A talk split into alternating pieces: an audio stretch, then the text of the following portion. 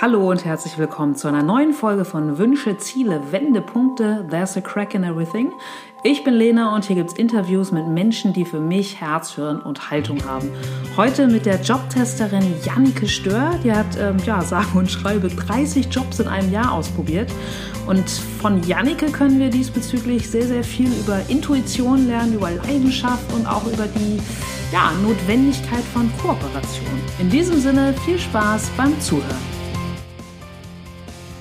So, hallo und herzlich willkommen zu einer neuen Folge. Ich habe heute die große Freude und Ehre, mich mit Jannike Stör zum Interview treffen zu können. Und solltet ihr sie noch nicht kennen, werde ich in der üblichen Manier einmal mein Intro vorlesen, das, was ich über Jannike im Netz gefunden habe. Und zwar, sie ist 32 Jahre jung, Jobtesterin, Autorin, Berufsberaterin und Trainerin für die Orvieto Academy. Alles immer rund um das Thema Arbeit. Sie hat Wirtschaftswissenschaften studiert mit dem Fokus auf Organisation und Personal und hat lange im Volkswagen-Konzern gearbeitet, bis zu ihrem Ausstieg vor vier Jahren, bedingt durch eine ganz persönliche Krise. Ihr Impuls für den Ausstieg war, was ist wirklich ihr Traumjob, was ist wirklich ihre Berufung. Und darüber hat Janika ein Buch geschrieben, das heißt 30 Jobs in einem Jahr, das auch einige Monate auf der Manager-Magazin Bestsellerliste stand.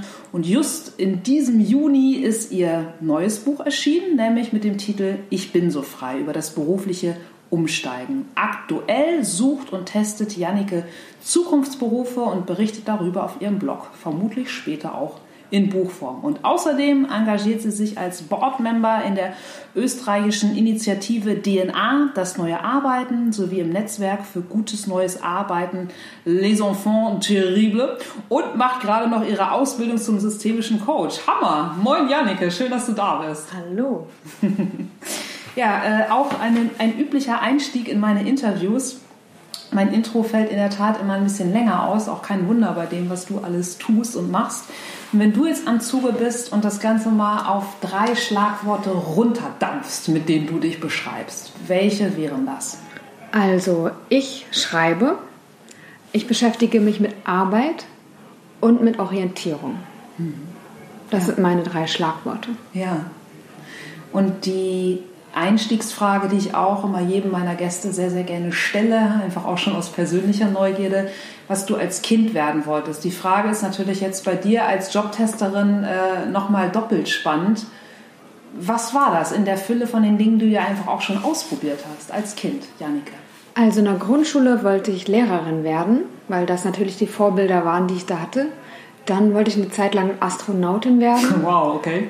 Das hat sich dann aber zerschlagen, als ich ähm, die Explosion der einen ähm, des Raumschiffs gesehen hatte und auch später festgestellt habe, dass ich Flugangst habe. Okay. Also von daher war das irgendwie dann äh, nicht umsetzbar für mich. Und dann wollte ich Anwältin werden, habe dann auch mit 16 ein Praktikum gemacht und habe gedacht, ach nee, doch nicht. Mhm. Und was gab es noch? Ja, ich glaube, das waren die drei Dinge. Okay, und hast du diese drei, gut, Astronautin ist natürlich jetzt ein bisschen schwieriger, aber hast du Lehrerin und äh, vielleicht nochmal tiefer in den Anwaltsberuf ähm, einzusteigen, hast du das auch innerhalb deines äh, Jobtestjahres gemacht? Also den Beruf der Lehrerin habe ich ausprobiert in meinem ersten Projekt. Und Anwältin wusste ich ja schon, dass ich es doch nicht werden wollte. Ja, okay, insofern daran gleich äh, ein Haken. Ja.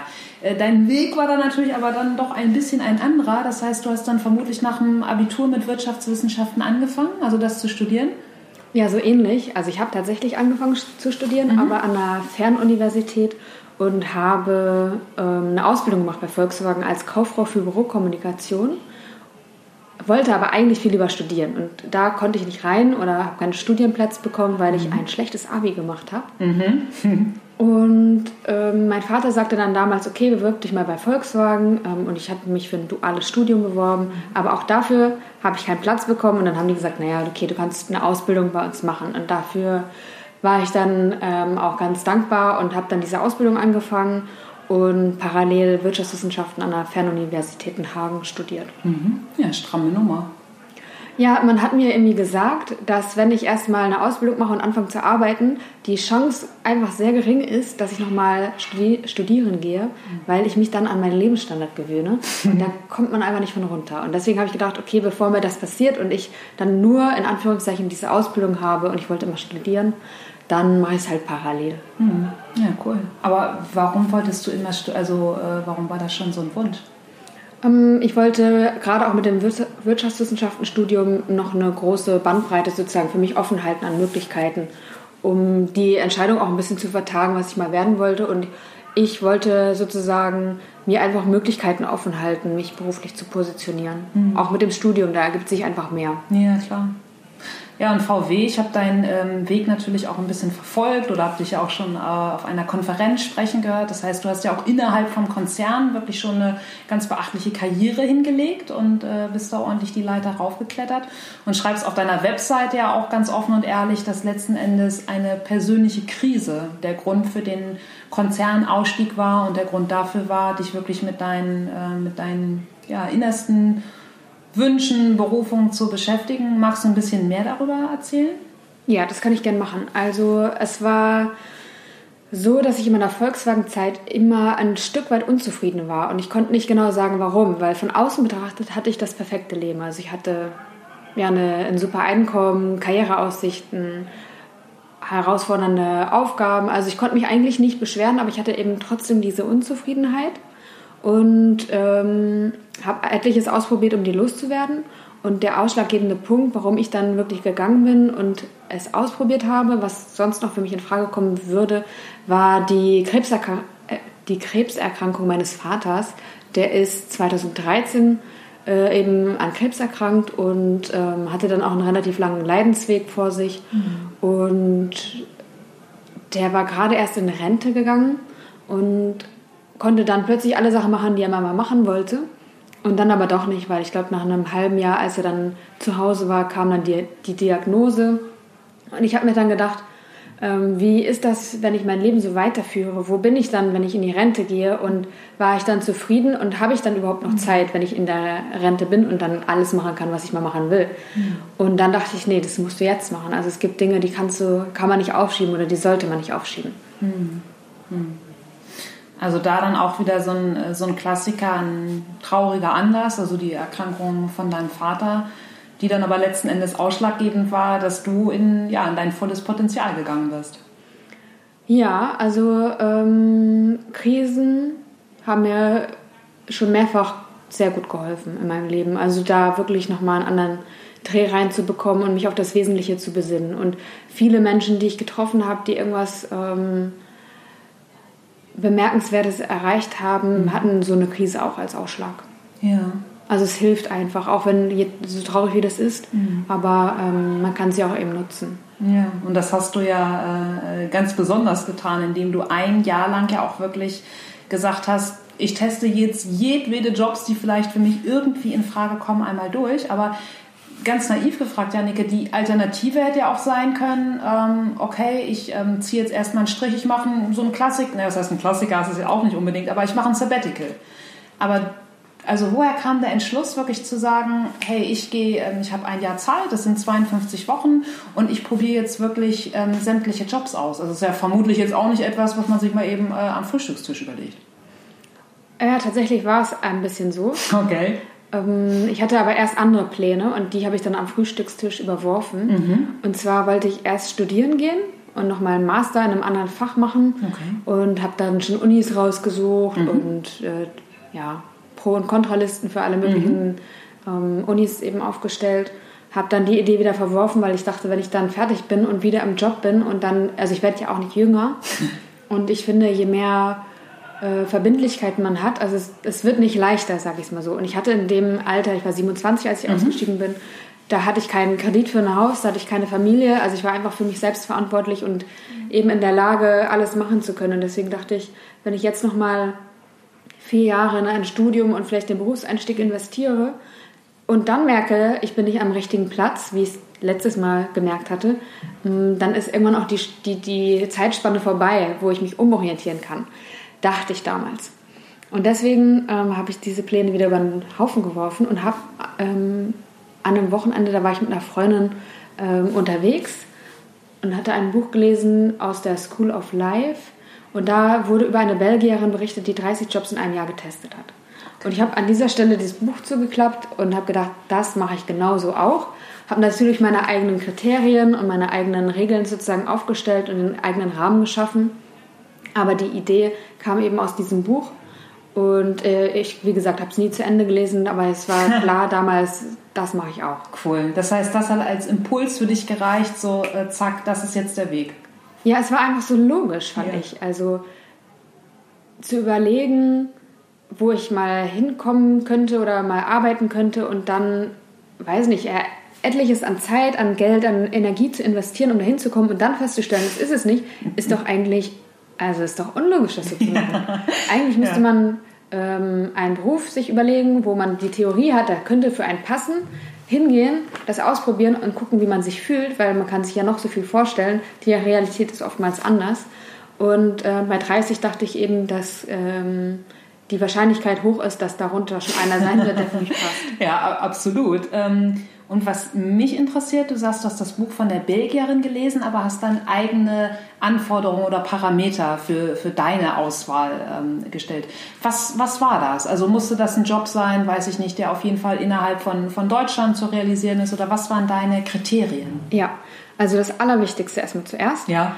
Ähm, ich habe nur leidenschaftliche Menschen begleitet. Und das aus dem Grund, weil ich dachte, wenn ich jemanden wie mich in meinem alten Beruf begleite, was willst du da lernen oder was willst du da mitnehmen? Und ich wollte eben dieses Gefühl mitnehmen oder die, diese Leidenschaft beim Arbeiten. Ich wollte meine Berufung finden. Mhm. Und ich dachte, das kann ich nur finden, wenn ich wirklich jemanden habe, der den Zugang zum Beruf hat. Und das war das wichtigste Kriterium. Dann hatte ich noch als Kriterium, dass ähm, es sollte innerhalb Deutschlands sein oder mhm. Österreich, weil ich wollte okay. sozusagen keine kulturellen oder sprachlichen ähm, Einflüsse haben, sondern ich wollte wirklich vergleichbare Jobs haben. Ich habe alles für eine Woche gemacht. Ich habe kein Gehalt gefordert, weil ich dachte, das ähm, ist eine Hürde, die es unnötig schwer macht. Ich habe mich eher an kleine Unternehmen gewendet, weil ich dachte, die Wahrscheinlichkeit, dass es da klappt, ist höher. Weil ähm, ich weiß das noch von VW, bis man da arbeiten kann, das dauert mal ein paar Tage. bis man einfach alle Zugänge hat. Das ja. ist einfach so ein bürokratischer Aufwand. Ähm, das heißt, in der Woche, das hätte es einfach nicht gebracht. Genau, das waren so meine Rahmenkriterien. Und alles äh, in allem sollte halt ein Jahr dauern. Genau so viel hatte ich gespart und zurückgelegt und konnte mir das leisten. Und ja, jeder Job sollte eine Woche dauern, um es eben vergleichbar zu halten. Mhm. Cool. Und wie hast du das dann, also rein logistisch gemacht, dass sich die Jobs dann ja auch, also dass du 30 geschafft hast, dass die sich quasi auch dann mehr oder weniger die Klinke in die Hand gegeben haben? Also war das nicht einfach auch ein, ein riesiger Aufwand äh, im Sinne von, von Orga und Taktung?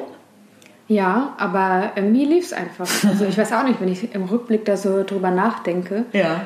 Das lief einfach und es äh, lief, je mehr ich gemacht habe, immer besser, weil bei jedem Job, wo ich war, haben die gesagt, die Menschen, die ich begleitet habe, ah, ich kenne jemanden, der ist auch total leidenschaftlich in dem oder dem Feld und den müsstest du dir eigentlich mal angucken. Irgendwann habe ich sogar per E-Mail Zuschriften bekommen und dann habe ich eine E-Mail bekommen von einer, die sagte, mein Mann ist Opernagent, also der ist total leidenschaftlich dabei, du musst zu uns kommen und da bin ich dann tatsächlich auch hingegangen. Cool. Also ähm, Genau, und Couchsurfing habe ich gemacht, das war sozusagen parallel auch noch zu organisieren. Ja, krass. Die, die Fahrten, aber irgendwie ging das gut. Ja, Wahnsinn. Und das ist interessant, was du gerade sagst mit, äh, mit dem Leidenschaftlichen, also dass dann jemand sagte, mit Mensch, und da musst du mal anklopfen, weil was ich mir schwierig vorstelle, wenn du sagst, du wolltest natürlich nur Menschen begleiten, die da nicht irgendwie bocklos sitzen und äh, Montagmittag schon denken, so, Alter, wann ist endlich die Woche vorbei? Aber wie willst du das letzten, also was wäre da irgendwie dein Kriterium gewesen? Ich habe vertraut. Also ich okay. habe alle sozusagen über mein persönliches Netzwerk akquiriert, alle Jobs und habe auf die Empfehlung der Menschen vertraut, die den Kontakt hergestellt haben. Okay, ja. Und eine Frage, die dir in dem Kontext bestimmt schon häufig gestellt äh, worden ist, aber mich interessiert es einfach brennend. Dieses Jahr Revue passiert. Ähm, was hat es dir wirklich natürlich jetzt neben dem rein beruflichen Realitätscheck, ne? wie arbeitet ein Opernagent äh, war, sagtest du gerade, mhm. äh, wirklich und ja, und den rein fachlichen Skills. Also wenn wir die beiden ganz elementaren Projekt-Learnings außen vor lassen, was ist so, was hat es dir ganz, ganz persönlich gebracht an Horizonterweiterung? Mm, ich will mal das Wichtigste nennen.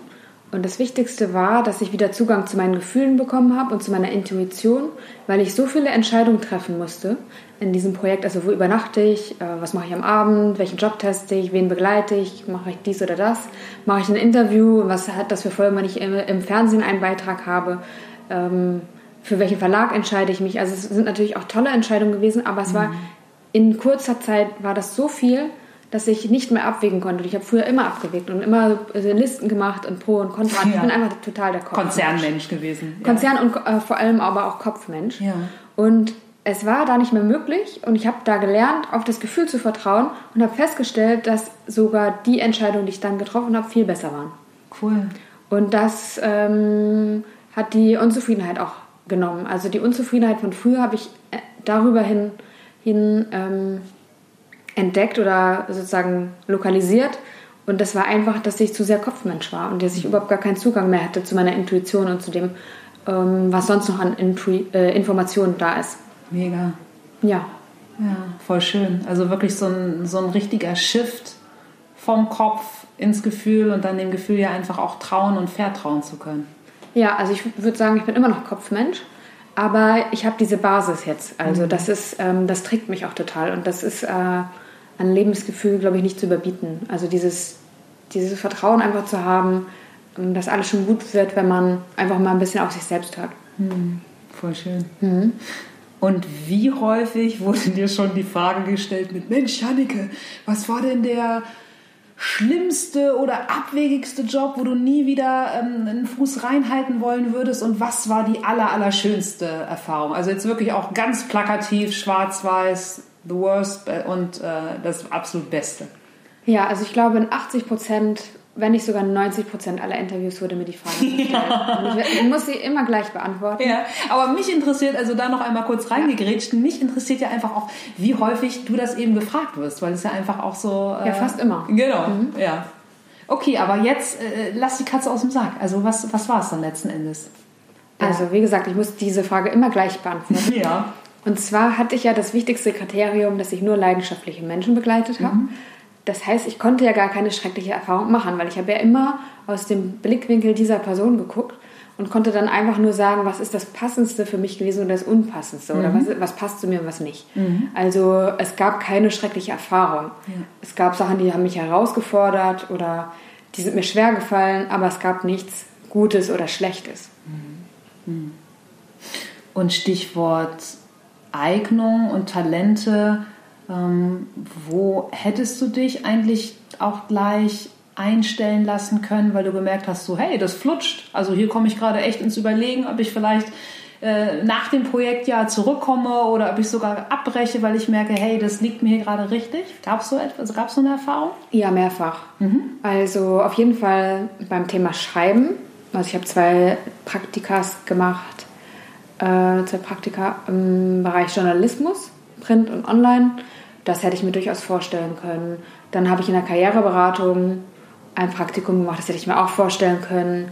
Dann habe ich äh, bei einem Videoproduzenten Praktikum gemacht, der aber um das Thema Berufsorientierung kreiste. Also das heißt, ich konnte durch die ganzen Sachen, wo ich positive Erlebnisse hatte, das für mich rausziehen, was für mich wichtig ist. Und das habe ich heute in meinem Arbeitsleben integriert. Ja, klar. Voll cool. Mhm. Und ähm, das Gegenteil, wo hast du gemerkt, so, oh, alter Schwede, da habe ich ja echt mal zwei richtig linke Hände, das geht mir irgendwie auch gar nicht flüssig von der Hand? Ja, auch viel. Mhm. Ähm, Tänzerin oder Tanz Tanzlehrerin, ich bin einfach völlig unbegabt. Ähm, das wollte ich lange nicht einsehen, aber es ist leider so. Und Verkäuferin, das liegt mir auch nicht, beziehungsweise ich finde, das ist ein sehr herausfordernder Job. Also allein körperlich und auch ähm, im Kontakt mit den Kunden. Also das hat mir schon einiges abverlangt. Wo hast du, also ich meine, Verkäuferin ist ja von bis, also warst du da irgendwo im Einzelhandel? Genau, so ich habe verkauft. Okay, okay. Und ich durfte mir ähm, hinterher am Ende der Woche eine Jeans aussuchen, beziehungsweise ein Kleidungsstück und durfte das mitnehmen. Ja. Das war sozusagen Abschiedsgeschenk. Das war natürlich cool. Ja, ja, herrlich. Und Stichwort du heute ja einfach auch dann als Berufsberaterin unterwegs. Ähm, was rätst du heute einem planlosen Jugendlichen kurz vorm Abi, der zu dir in die Beratung kommt und sagt, ja, wollt mich mal, wollt jetzt mal nicht zum Berufsinformationszentrum, sondern wollt mal so hören, weiß eigentlich überhaupt nicht.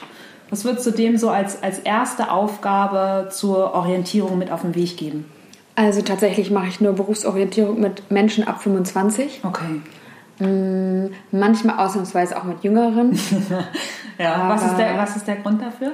Das ist nicht so, da habe ich nicht den Zugang zu, mhm. weil ähm, viele in diesem Alter motiviert werden von monetären Sachen oder Sachen, die Ruhm oder Anerkennung versprechen. Ich will das jetzt nicht pauschalisieren, aber ich habe eben diese Erfahrung gemacht. Mhm. Und darum geht es in meiner Beratung eben nicht, sondern es geht darum, einen Beruf zu finden oder ein Arbeitsleben zu führen, das Zufriedenheit verschafft. Und ich weiß von mir selber, dass manche Erfahrungen muss man einfach selber machen. Und wenn man die gemacht hat, dann kann man das für sich einordnen und dann kann man vielleicht sagen, okay, und was ist mir jetzt wirklich wichtig? Mhm. Und deswegen ähm, mache ich meine Beratung hauptsächlich mit Menschen ab 25. Okay. Mhm.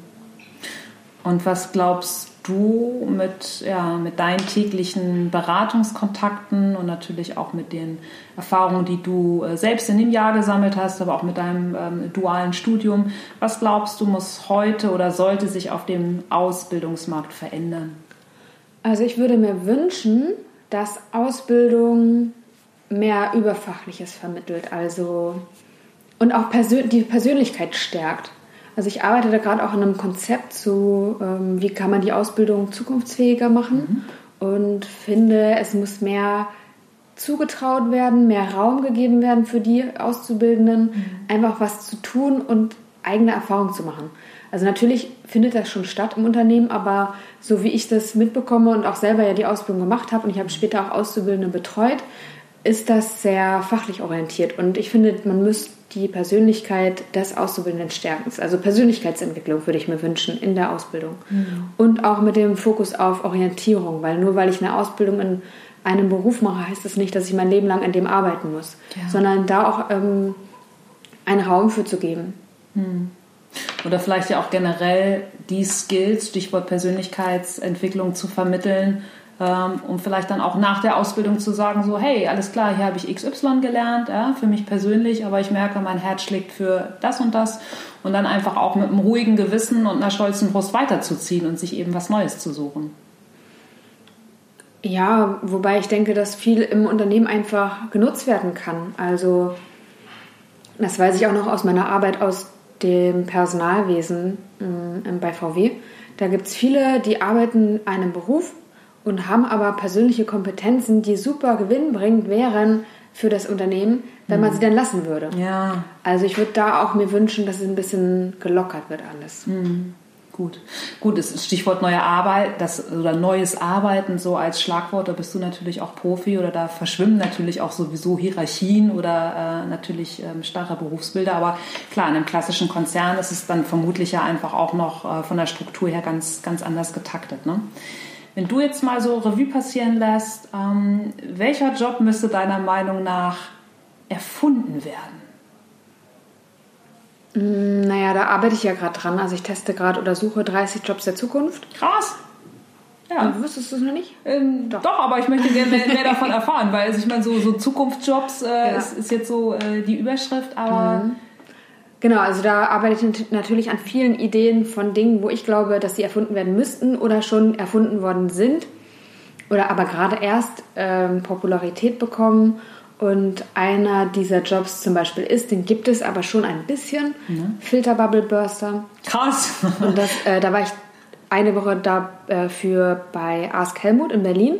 Das ist so eine Eventplattform, die ähm, Events kuratiert im Wesentlichen und dich dann sozusagen überraschungsmäßig irgendwo hinschickt. Mhm. Und du hast entweder echt ein geiles Erlebnis im Sinne von, dass du einem neuen Künstler folgst oder aber eine geile Geschichte zu erzählen. Also es ist so oder so ein Gewinn. Und sie nennen sich selbst immer der Anti-Algorithmus. Also okay. weil wir selber in unseren Blasen so sehr verhaftet sind, dass ähm, die sich zur Aufg Aufgabe gemacht haben, einen da rauszuholen. Das finde ich total cool. Hm. Sag nochmal, Filter, Bubble. Burster. Okay. Genau, der Begriff kommt von Alice Trade, wenn ich sie jetzt richtig ausspreche. Die hat in Oxford äh, die, den Echo Chamber Club gegründet. Mhm. Also das macht sie für News. Also sie kuratiert okay. News ja. aus verschiedenen Blickwinkeln. Da gibt es auch eine, ein cooles Unternehmen in Deutschland mittlerweile dazu, ähm, dass die einfach viele verschiedene Perspektiven aufzeigen. Das finde ich total hilfreich und wichtig, das Thema. Mhm. Ja. Ja, dann dürfen wir gespannt sein, was du hinsichtlich Zukunftsjobs äh, noch alles testen wirst. Mhm. Aber sage mal, auch in dem Jahr ähm, 30 Jobs, du hast vermutlich in die unterschiedlichsten Bereiche reingeguckt. Welcher Job braucht denn deiner Meinung nach ein ganz neues Image oder eine ganz neue Kampagne? Hm.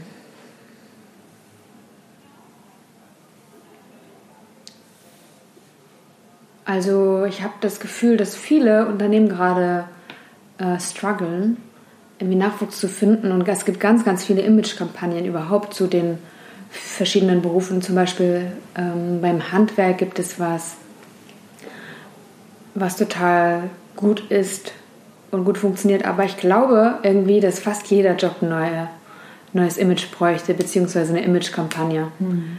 Also das sieht man einfach daran, dass viele Pro Unternehmen Probleme haben, Nachwuchs zu bekommen.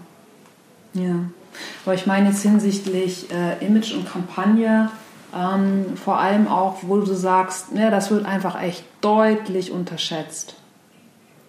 So Stichwort, also bestes Beispiel, wo du sagst, ja, Verkäuferin war es jetzt nicht, wo man einfach sagen muss, so hey, gerade im Einzelhandel, vielleicht in einem Klamottenladen, die stehen den ganzen Tag auf beiden Füßen, die haben von morgens bis abends, also jetzt auch sehr in Klischees gesprochen, mhm. äh, nervige Kunden, die irgendwie alles wieder rausreißen und du legst es zusammen. Also dass es einfach euch eine, eine körperliche Arbeit ist. Also wo sagst du, äh, meine Herren, ich glaube, das weiß man über diesen Job in der, ähm, äh, in der Gesellschaft einfach gar nicht, dass XY so und so ist.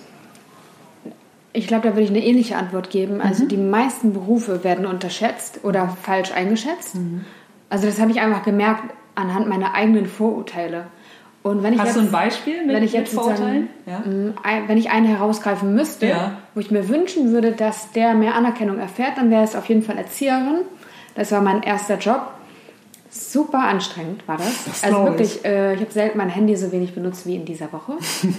und es war einfach die Lautstärke, körperlich anstrengend und auch emotional fordernd um sich da sozusagen auf zehn kleine Kinder einzulassen. Also eins bis drei waren die, die wir betreut haben. Sportlich, ja. Und äh, das ist auf jeden Fall ein Job, der bräuchte mehr Anerkennung, finde ich, weil es eine total wichtige Arbeit ist. Also mhm. Ja, brauche ich eigentlich nicht viel mehr dazu sagen, oder? Ja, ja, mhm. ja. ja aber best, bestes Beispiel und ja einfach auch äh, leider einer der Jobs, die unfassbar äh, schlecht bezahlt werden für das, ja. was die Menschen einfach wirklich tagtäglich leisten und was du ja, ja. auch ähm, selbst erfahren hast. Ne? Und du hast es vorhin schon gesagt, Janika, was du dir wünschen würdest, Stichwort, was muss sich auf dem Ausbildungsmarkt ändern? Äh, einfach ein Mehr an Persönlichkeitsentwicklung, ähm, also jungen Menschen einfach in der Ausbildung ähm, mitzugeben. Was glaubst du, wie das in der Umsetzung wirklich in einem, ja, auch gerade in einem Konzern passieren könnte? Oder wie wir, wie die Menschen das erreichen können? Also, wie gesagt, da arbeite ich gerade an einem Konzept, äh, wie mhm. man das machen kann und biete sozusagen ab 2019, so ist der Plan, ein zusätzliches Programm an, mhm. das äh, sozusagen aus Coaching besteht, aus Workshops und aus ähm, Projektarbeit, wo einfach die Auszubildenden eigene Erfahrungen machen. Also ich glaube einfach, dass so wie ausgebildet wird, es nicht mehr reichen wird, sondern dass zusätzlich Coaches da sein müssen, um die Auszubildenden zu stärken. Ja. Und ich glaube, das ist gerade deswegen wichtig, also nochmal um, um den Hintergrund zu erklären, weil sich sehr viel sehr schnell verändert. Und wenn wir wollen, dass die unsere Mitarbeiter oder auch Jugendlichen da mitgehen können, dann muss es eine Stabilität im Inneren geben. Daran mhm. glaube ich ganz fest. Mhm. Und deswegen auch diese Persönlichkeitsentwicklung. Mhm. Ja, voll schön. Bin ich, bin ich gespannt, wie dein Konzept, wie dein Programm äh, aussehen wird. Und Du hast es gerade auch schon gesagt, so, es ähm, verändert sich natürlich viel auf dem Arbeitsmarkt. Das ist jetzt eine unfassbare Floskel. Ja, es verändert sich viel, wir müssen uns anpassen. Aber was glaubst du, brauchen wir für die Jobs der Zukunft, gerade weil du da ja jetzt auch in einem neuen Testtool bist und die ähm, ausprobierst? Was brauchen wir außer der viel zitierten Flexibilität auf dem, auf dem äh, neuen Berufemarkt? Was, was ist da deine, deine Meinung? Weil Flexibilität ja. ist einfach immer so, so gern, ja, wahrscheinlich wie früher zu dir Menschen im Vorstellungsgespräch gesagt haben, da so Schwächen, oh, Ungeduld, also ja. weg, weg wirklich von den, von den Hohlphrasen, sondern was, was glaubst du, was ist ganz, ganz wichtig? Also eins, was mir jetzt spontan einfällt, also ich muss das alles nochmal verdichten, das, was ich an Erfahrung schon gesammelt habe. Aber eins, was sich mir aufgedrängt hat total, also eine Fähigkeit, die es geben muss, ist die Fähigkeit zu kooperieren.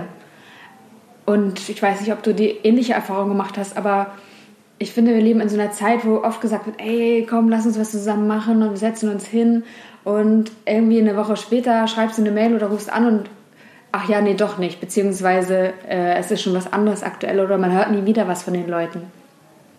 Und ähm, ich finde, das ist echt eine Kunst, Kooperation in diesen Zeiten noch machen zu können und das finde ich ist, ein, ist eine wichtige Fähigkeit, die man haben sollte oder die Menschen im Unternehmen auch haben sollten. Nicht alle, aber ähm, ein großer Teil, weil ähm, ja, nur wenn wir kooperieren, kann was Cooles entstehen. Also wer macht schon alleine irgendwie rettet die Welt oder verändert die Welt. Also ich glaube, dass einfach durch Kooperation viel entstehen kann und viel Gutes entstehen kann und es einfach wichtig ist. Ja. Also ja. die Fähigkeit äh, zu kooperieren würde ich deswegen ja. hier mal nennen. Unterschreibe ich dir sofort und vor allem das, was du gerade skizziert hast, von wegen, ja, man kommt irgendwie in Kontakt und sagt, ja, oh, coole Idee, lass mal machen.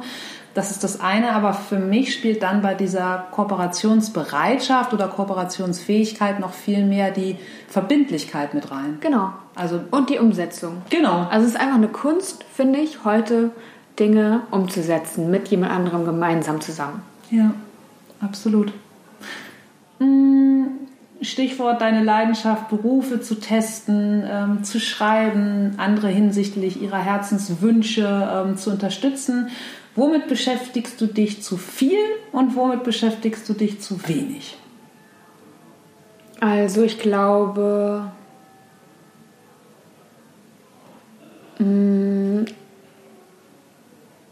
ich wollte gerade sagen, ich lese zu viel. Wobei Kann ich lese, man das? Ich lese eigentlich total gerne. Okay, ja. Aber das ist eigentlich manchmal so ein, ich merke das, dass, ich, dass es so ein Stückwerk ist und dass ich da Zeit verliere. Mhm. Also ich müsste es fokussierter machen. Genau, also, also in E-Mails, also E-Mails finde ich irgendwie schrecklich. Also ähm, und man, ganz oft kriege ich auch einfach Informationen über E-Mails und dann muss ich das lesen oder möchte das auch lesen. Aber ich merke, dass ich mich da total verfranse ähm, das, da könnte ich irgendwie fokussierter sein und weniger Zeit darauf verwenden. Letztendlich, weil ich es schneller hinkriege oder mhm. da ähm, gut priorisiere. Und mehr Zeit? Nee, also einmal, wo, womit du dich zu viel beschäftigst Ach, okay. in deiner Wahrnehmung und zu wenig. Und wenn das dann zu viel ist, halt einfach nervige Kommunikation, erstmal konsumieren, dann irgendwie antworten. Also wozu bleibt aktuell in deiner Wahrnehmung ähm, zu wenig Platz? Also oder wofür würdest du gerne mehr, mehr freie Zeit haben, mehr Raum haben? Ich würde gern mir mehr Zeit nehmen, das werde ich auch tun, weil es wichtig ist. Für mh, mm, genau darüber, wo wir eigentlich gerade gesprochen haben, diese Kooperationen oder Ideen, wo ich mit jemand anderen oder wo ich jemand anderen begleiten möchte und einen Job testen möchte, das auch wirklich umzusetzen, weil ganz oft, das habe ich jetzt auch erlebt, mhm. ähm, wird dann gesagt, ja, ja, komm mal vorbei und dann verläuft es aber so im Sande. Also das wirklich klarer umzusetzen, da, da würde ich mir jetzt gern und werde ich mir auch Zeit für nehmen. Okay, ja, schön. Also lieber, lieber wenig und das dafür dann wirklich äh, bis ins Detail und verbindlich und genau, als ähm, genau, viele auch, Bälle rauszuwerfen genau. und so. Und auch dranbleiben. Und wenn ja. sich jemand nicht meldet, dann, dann telefoniere ich dem hinterher, dann schreibe ich eine Mail, dann einfach dranbleiben. Hm. Da. Und das ist einfach auch Arbeit. Also das, das kostet auch Zeit und das möchte ich jetzt aber auch machen.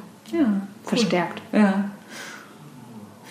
Und ähm, das ist jetzt schon eine Sache, die du uns verraten hast, also was du, was du gerne mehr tun möchtest und jetzt wirklich mal groß gesponnen, unabhängig von Zeit, von Geld, von Talenten, von Eignungen. Gibt es Träume, die du dir unbedingt noch erfüllen willst? Ja, und das werde ich auch tun. Na, schieß los. Ich möchte ja. ab 2019 jedes Jahr einen Monat in einer anderen Stadt leben. Ja, geil. Cool. Also auch Land. Ja, ja genau. kannst du ja noch ein Buch von machen. Super Idee.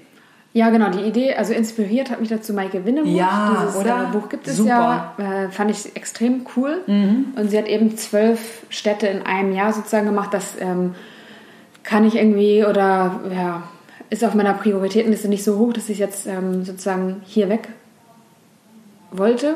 Also ich würde schon gerne im, ähm, in Deutschland bleiben und meine Sachen weitermachen, aber einen Monat pro Jahr werde ich mir gönnen und dann woanders leben. Ja, mega. Mhm. Und wenn du sagst 2019 äh, gerne damit äh, mit dem Projekt zu starten, was wäre dein, äh, dein, dein Startort? New York. Oh, cool. Mhm. Okay. Du lebst so normal in, in Berlin, ist deine, äh, deine... Ja, Berlin und Düsseldorf. Okay, alles klar. Ja, bin ich gespannt. Also ich würde mhm. mir das Buch auf jeden Fall sofort kaufen. Cool. Naja, aber es dauert ein paar Jährchen. ja, davon gehe ich aus. Ja, klar. Ja, äh, aber Stadt sagst du auch schon was. Wir haben ja heute das Glück, uns hier in Lissabon treffen zu dürfen bei der Konferenz House of Beautiful Business, wo du ja auch wieder über deine äh, 30 Jobs in einem Jahr sprechen wirst. Jannike abends allein in einer fremden Stadt. Ähm, sagen wir mal, jetzt wäre jetzt auch nicht die Konferenz oder wir spulen einmal mal vor, du nächstes Jahr New York. Was machst du an so einem stinknormalen Abend alleine in einer fremden Stadt? Was würdest du heute Abend tun? Ähm, keine Ahnung, ehrlich gesagt. Also Plan B, der immer geht, ist äh, ein Buch lesen. Ähm, aber ich mache ja auch Couchsurfing viel, also und spreche dann mit den Leuten und mache was, was die halt gern machen. Mhm. Ähm, und ich finde es auch super, eine Stadt kennenzulernen. Also ich mag diese Überraschung. Also ich mag einfach irgendwie mit anderen mitgehen, wo ich nicht ausgesucht habe, wo es hingeht, sondern einfach dieses Entdecken. Ja, das finde ich toll. Und auf jeden Fall ähm, sollte ein Mensch dabei sein. Mhm. Also braucht jetzt keine große Gruppe sein, aber irgendwie so ein, zwei Personen, das wäre, fände ich schön. Okay. Das wäre also wahrscheinlich. So, so echte Locals, die dich dann an die Hand nehmen und so nach dem Motto Überraschungsprogramm mal gucken, wo wir heute Abend landen in der Stadt. Ja. Ja, dann äh, darf man ja gespannt sein, was du heute Abend hier in äh, Lissabon noch machst. Ja. Und ähm, Stichwort auch, wenn du zurück überlegst, damals deine, stressige Kon deine stressigen Konzernjahre, ja, wahrscheinlich äh, viel mehr als 9 to 5, ähm, arbeiten, arbeiten. Dann nichtsdestotrotz war dein Jobtestjahr vermutlich ja jetzt auch nicht ähm, ähm mit, vieler frei, mit viel freier Zeit gesegnet. Ähm, was sind so Dinge, mit denen du wirklich auftankst? Und mit Dingen meine ich auch immer, es ist ganz egal, ob das ein Ort ist, ein Mensch ist, ein, ein Song ist was gibt dir wirklich Kraft? Was sind so deine Top 3 zum Motivieren, deine, deine Akkuauflader? Ja, also Alleinzeit ist äh, Top 1, würde ich sagen. Obwohl du ansonsten aber einfach gerne dann, Stichwort fremde Stadt, dich von anderen Menschen inspirieren, mit unter den Arm klemmen lässt.